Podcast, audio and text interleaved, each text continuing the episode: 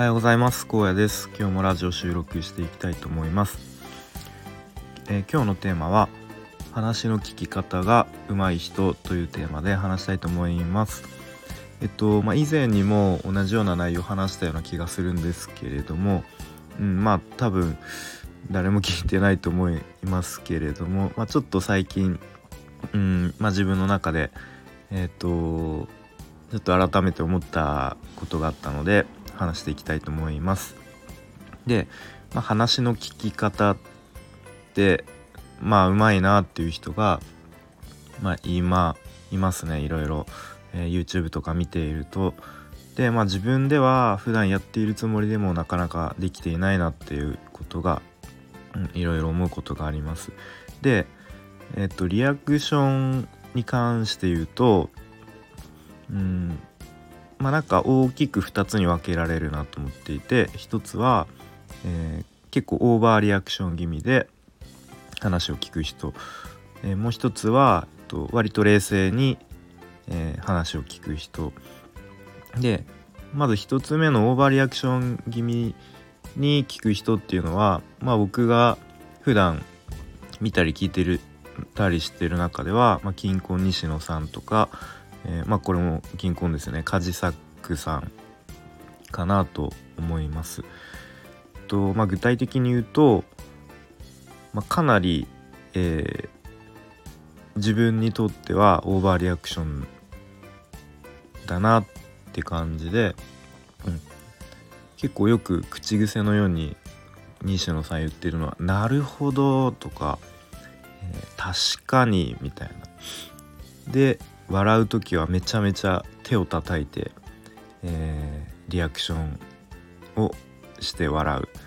みたいな感じですね。まあこれ話してる人からするともうシンプルに話しやすそうだなとか、まあ、場があの楽しい雰囲気になりそうだなって思いますね。多分話してる人はどんどんこう気持ちよくなってあの話せるかなと思います。でここでこうなるほどとか確かにっていうこう肯定の言葉を最初に言うことでこうなんだろうあの私はあなたにあのの味方ですよというか話をちゃんとこう聞く体制をとっていますよっていうのを、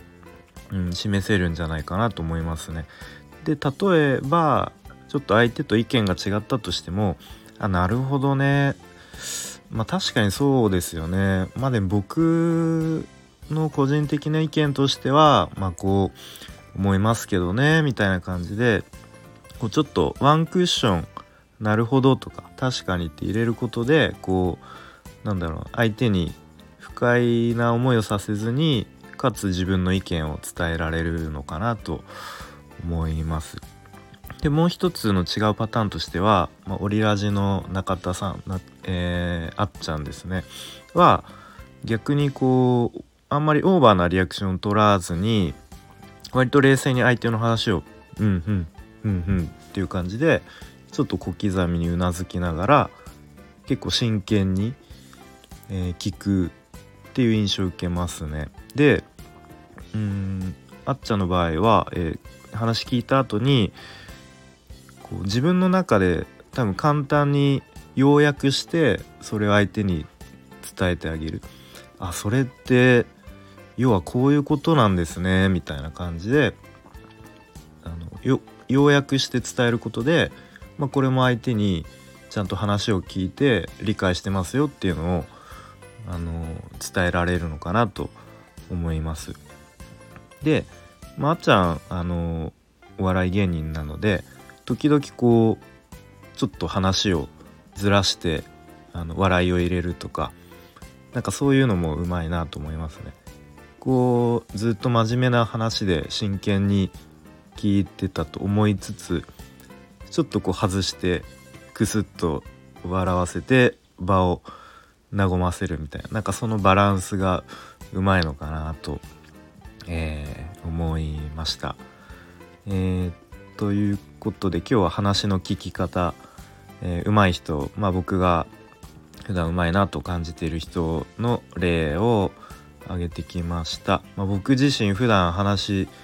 うんまあ割とこうちゃんと聞こうとは意識しているつもりでもやっぱりこういううんまあ一線でというか活躍してる人の聞き方見てるとまあ自分まあもちろん全然当たり前なんですけど全然できてないなと感じて、うん、日頃から意識的にやっていこうと思います。結構ね僕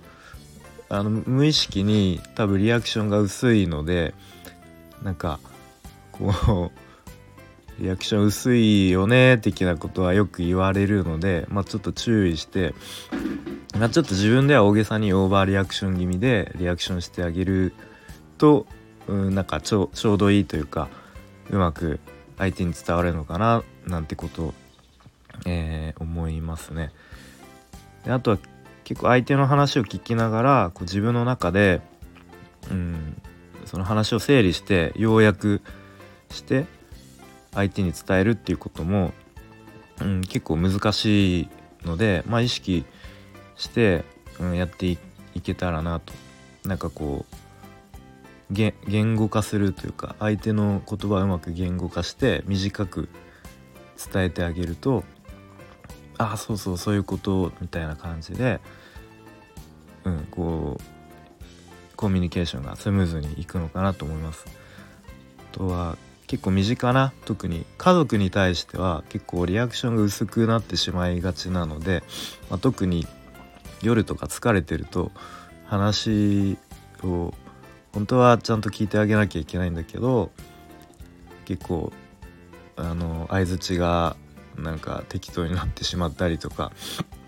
うん、なんか話聞きながらもなんか他のこと考えちゃったりとかする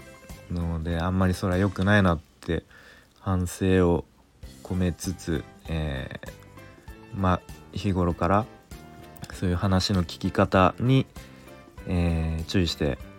やっていきたいなと思います。ということで今日はこの辺で終わります。今日も充実した一日にしていきましょう。